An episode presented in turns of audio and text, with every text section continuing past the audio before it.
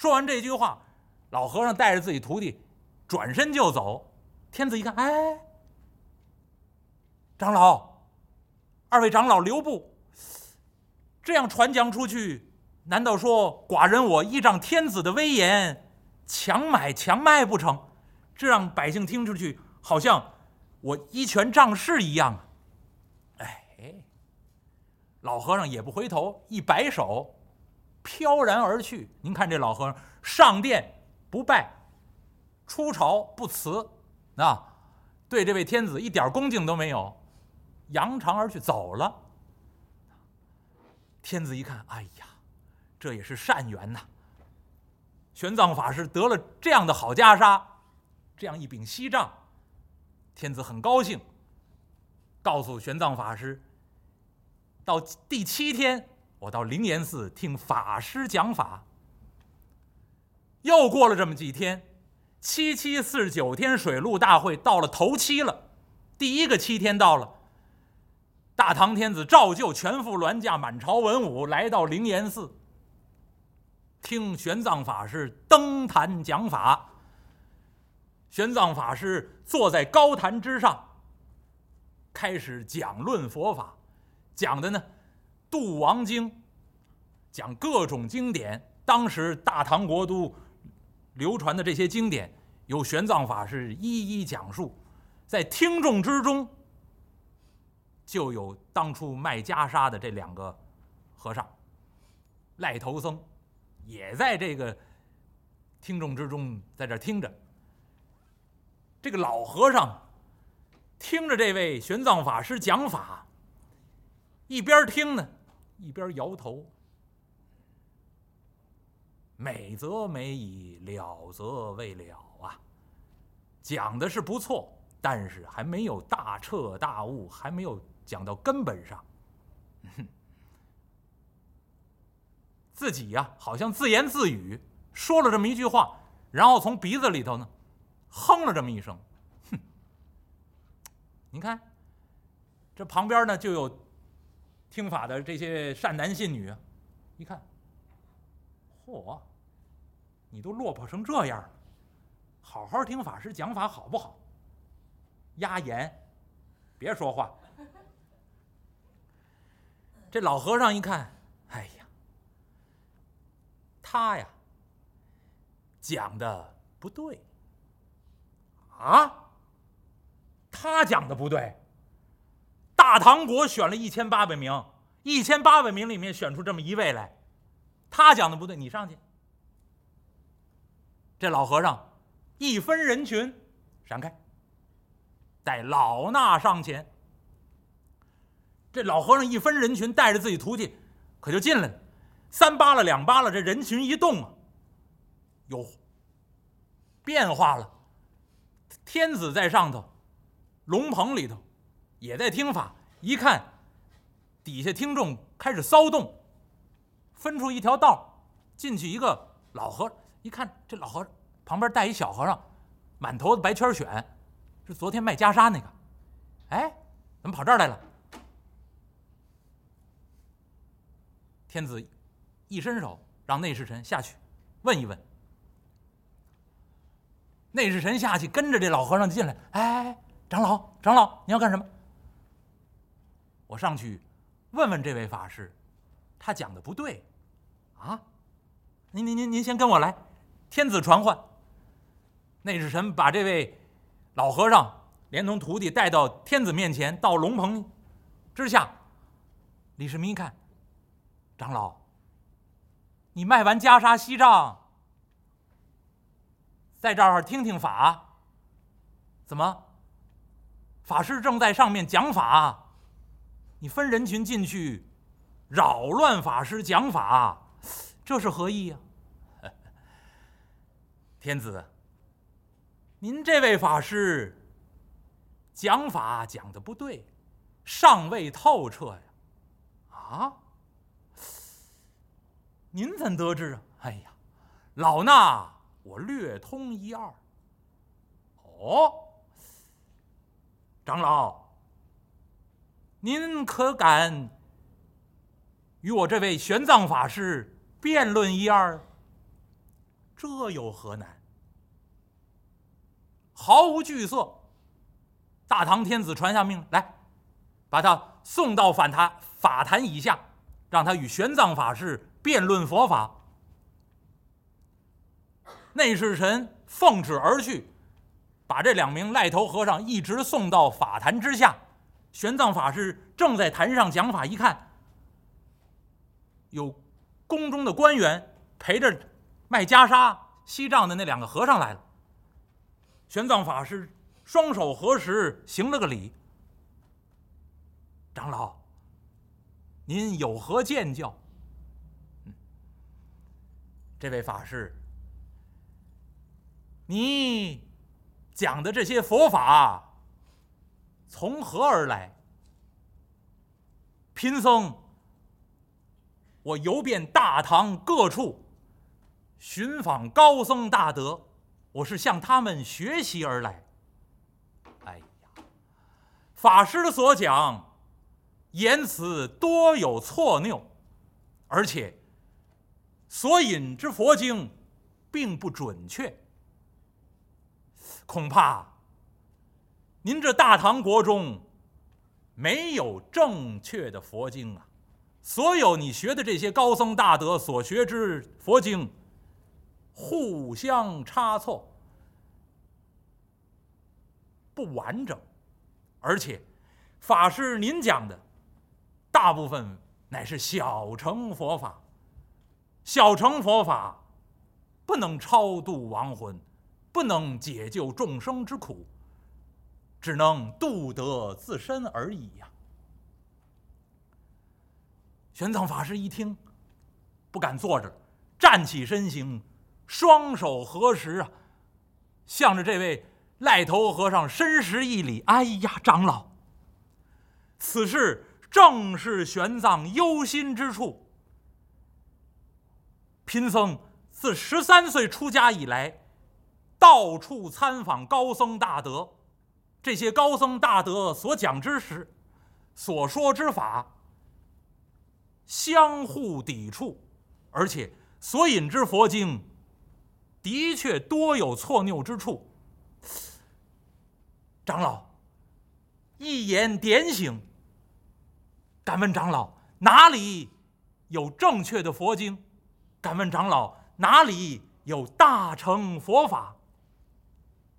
哼，哼，哈哈哈哈哈哈！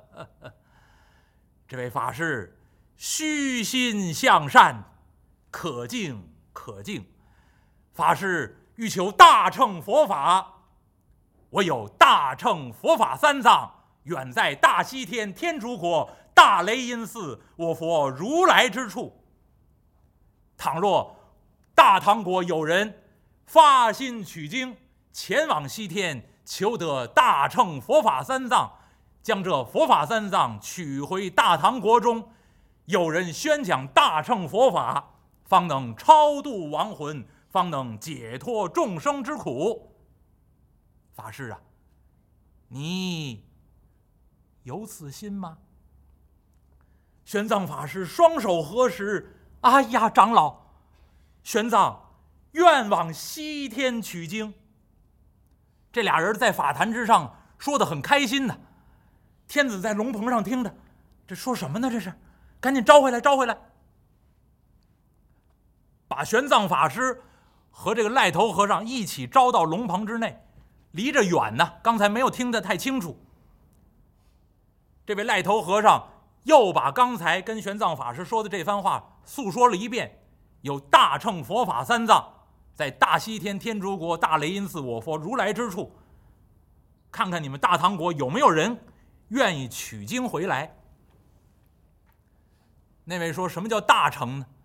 如果您要看这个字呢，是乘车的乘。过去古代的读音呢，读圣啊，大圣佛法，小圣佛法。其实这个意思呢，就是车，就是车辆，大的车，比如说牛车，过去吧，牛车，我们现在说大卡车。那您可以拉好多好多人走，小的车只能拉你自己，啊，比如那叫我那天在车在街上看见一个，只有一般的那个轿车的一半那么一个小车，大概有一个司机旁边再坐一个人了不起了，啊，那么小乘佛法最终的结果呢是度自身，啊，可以解脱轮回之苦；大乘佛法讲的是度化众生，所以这个就是佛教最重要的一个两种分法：一个大乘佛法、小乘佛法。那么这位法师说，大乘佛法三藏，这三藏叫经律论，所有佛祖说的叫经，写戒律的叫律，再有一个历代高僧大德解释佛法的、解释佛经的这些理论著作，统称就叫论。所以一一提到佛法，叫三藏，叫经律论。但是有一个特别，就是汉传佛教里面。有一部经是比较特别的，叫《六祖坛经》，它是六第六代祖师慧能和尚说的。按理说呢，祖师们说的话，祖师们写的著作，应该都叫论，不能叫经。但唯独六祖慧能的这部著作称为经，这是比较特别的。那其他的都是佛祖当初说的，由弟子们记录下来。所以您要看佛经，开头基本上四个字。叫如是我闻，就是当初我是听佛祖这样讲的，然后弟子们记录下来。这个跟儒家的《论语》那个意思是一样的，记载呃孔子的言行的啊。那么佛经也是如此，由弟子们记录下来。但是浩瀚无垠呢，这个很多很多的佛经，大家把它分成三大部分，就是经律论三藏。大唐天子一听，哎呀，我国中。哪位愿替朕分忧，前往大西天天竺国大雷音寺，前去取三藏佛法真经啊？玄奘法师迈步向前，双手合十：“陛下，贫僧愿往。”大唐天子喜出望外呀！哎呀，法师愿望吗？贫僧不必艰辛，愿取得真经，回归故国，度脱众生之苦。玄奘法师勇气可嘉呀，但不知这西天离此多远的路程啊？这位长老，大唐天子一扭脸儿，再看看这位赖头和尚。这位赖头和尚带着自己小徒弟往后退了这么几步，退出到龙棚以外，双手合十：“天子，大西天天竺国大雷音寺离大唐长安十万八千里，你国中既有法师自告奋勇前去取经，让这位法师。”速速登城上路，取得真经，可得正果金身。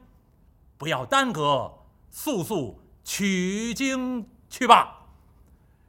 话音一落，再看，起了一朵祥云，五彩祥云从地而起，飘飘荡荡升到半悬空中。大家伙抬头再一看，刚才。两名赖头和尚踪迹不见，五彩祥云之中，霞光万道，瑞彩千条，半悬空中站着的一位大菩萨，挽发，披风帽，着白色的衣裙，天衣飘飘，璎珞辉煌，一只手啊托净瓶，一只手持柳枝，身旁边站定一位，双手合十。乃是位头陀的模样，而且这位菩萨面前飞舞着一只白色的鹦鹉。大家伙一看，哎呀，观世音菩萨显圣！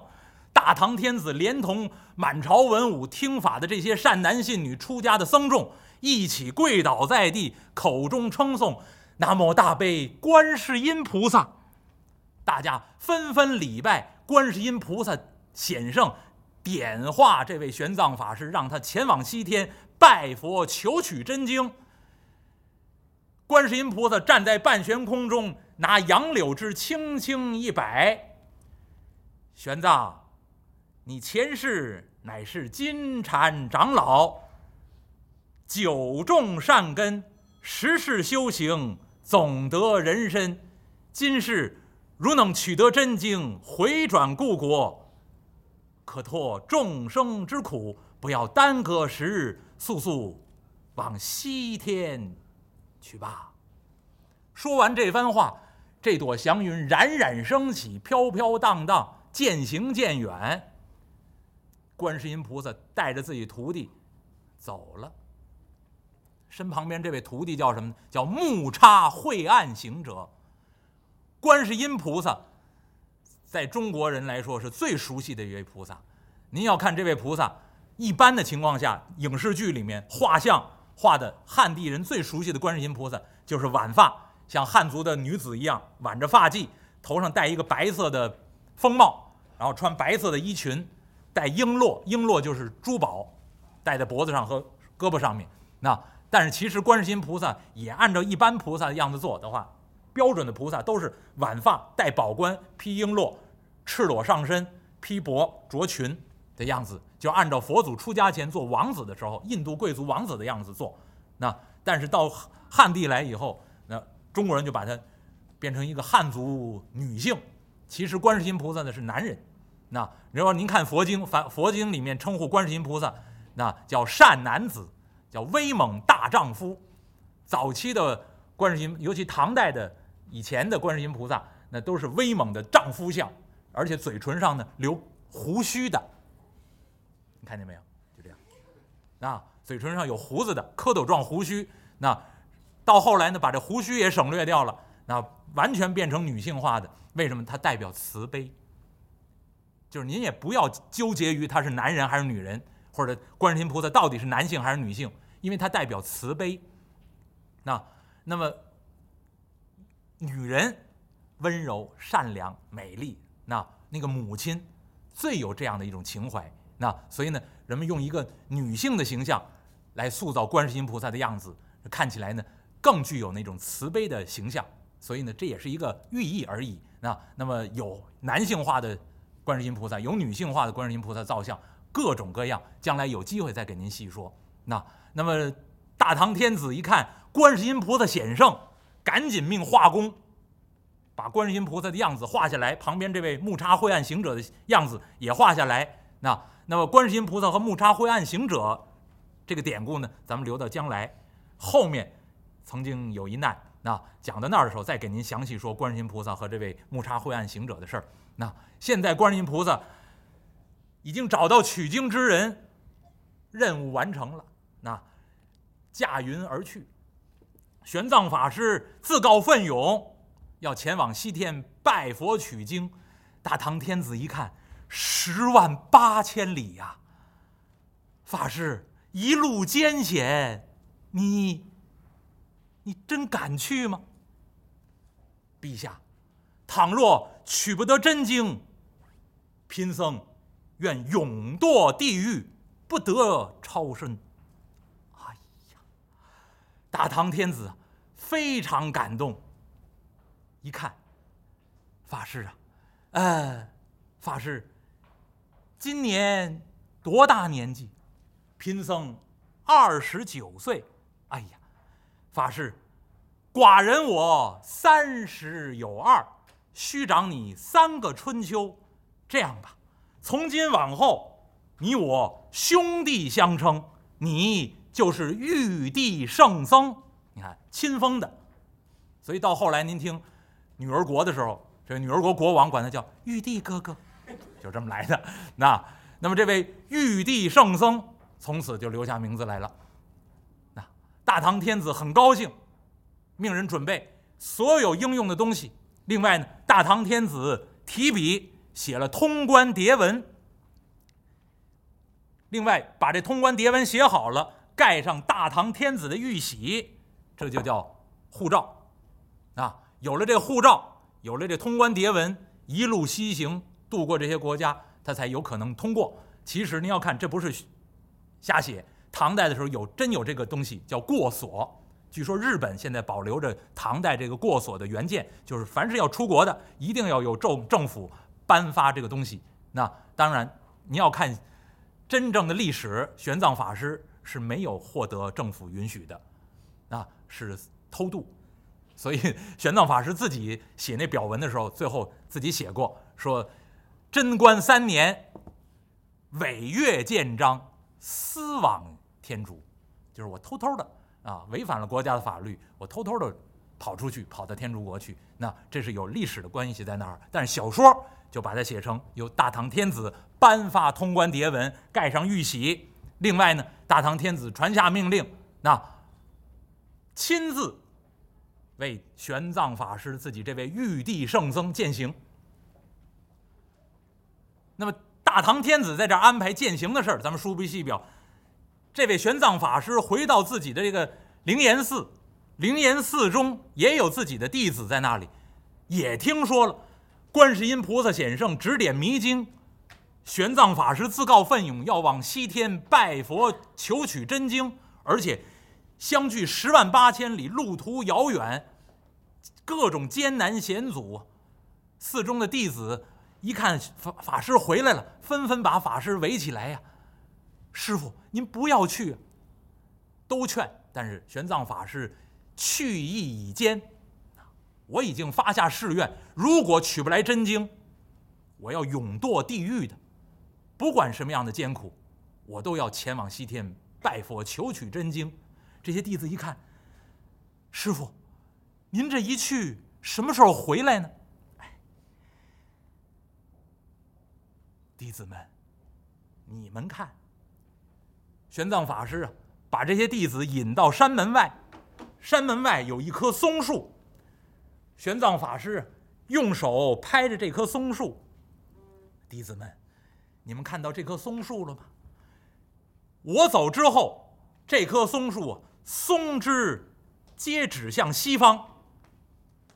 不管三年或者五载，贫贫僧如果能求取真经，回转回转故土，这棵松树枝叶指向东方，那就是为师我回来了。这些弟子们一看，这这松树爱怎么长怎么长，能往东往西吗？谁都不信。弟子们给师傅准备行囊，到第二天很早。把玄奘法师送出寺外，送到山门以外，再一看，山门外这棵松树，所有的枝全部指向西方。玄奘法师由此要登城上路，一路西行。弟子们一看，果不出玄奘法师之言，松枝指向西方。玄奘法师带好行囊，离开灵岩寺，离开自己的这些弟子。出长安城，要往西去。大唐天子带着何朝文武，在长安城外为玄奘法师践行。这些弟子们留守在灵岩寺中，每天就盯着山门外这棵松树看，什么时候松枝指向东方，玄奘法师就回来了。大唐天子带着满朝文武送玄奘法师，送了一程又一程，送了一程又一程，一直送到十里之外，这个地方叫沙桥。就在沙桥，玄奘法师双手合十，向天子行礼呀！陛下，不必送了，送君千里，终须一别呀，请天子回銮。大唐天子一看，玉帝呀，呃，你这一去，多少年能回来？陛下，或三年，或五载，也就回来了。现在玄奘法师是这么说呀，哪是三年五载能回来的事儿？十七年才回来呀。但是现现在玄奘法师只能安慰大唐天子了，三年五载也就回来了。好，呃，玉帝，你有别号吗？陛下，我十三岁出家，取法号玄奘，出家人并无别号。玉帝呀，这样吧，今日你我弟兄一别，兄长我赠你一个别号。玉帝替孤分忧，前往西天取经。大唐佛法有三藏之多。玉帝呀，你别号三藏如何？多谢陛下。从此，这位玄奘法师有了一个别号，叫三藏法师。天子一伸手来，看酒来。内侍臣呢，斟了一杯酒。李世民接过这杯酒，双手递与玄奘法师：“玉帝圣僧，请满饮此杯，以壮形色。”玄奘法师一看，一摆手：“哎呀！”陛下，这酒乃是僧家之戒，最基本的五条戒律：杀盗淫妄酒。啊，这酒是最重要的、很重要的一条戒律，不能饮酒的。玄奘法师赶紧摆手：“贫僧我十三岁出家，从不饮酒。”天子一看，玉帝。此一去，十万八千里。这一杯酒，乃是素酒。就此一次，如何呀？天子已经是满眼含泪了。你就喝这一回，而且我这是素酒，列位。《西游记》里面屡屡写道：“此乃素酒，出家人可以喝。”那是，那说有荤酒吗？有，我小时候，我的祖父啊，这个腰腿不好，经常喝一种酒叫虎骨酒。那药铺里面有卖，是不是真拿虎的骨头酿酒？那我不知道。据说后来有用猫骨头代替的，那或者有用别的骨头代替的，那这就不得而知了。但当初真的有虎骨酒，而且有鹿茸酒，这里面都有动物的成分。另外，您要常听书，常听戏。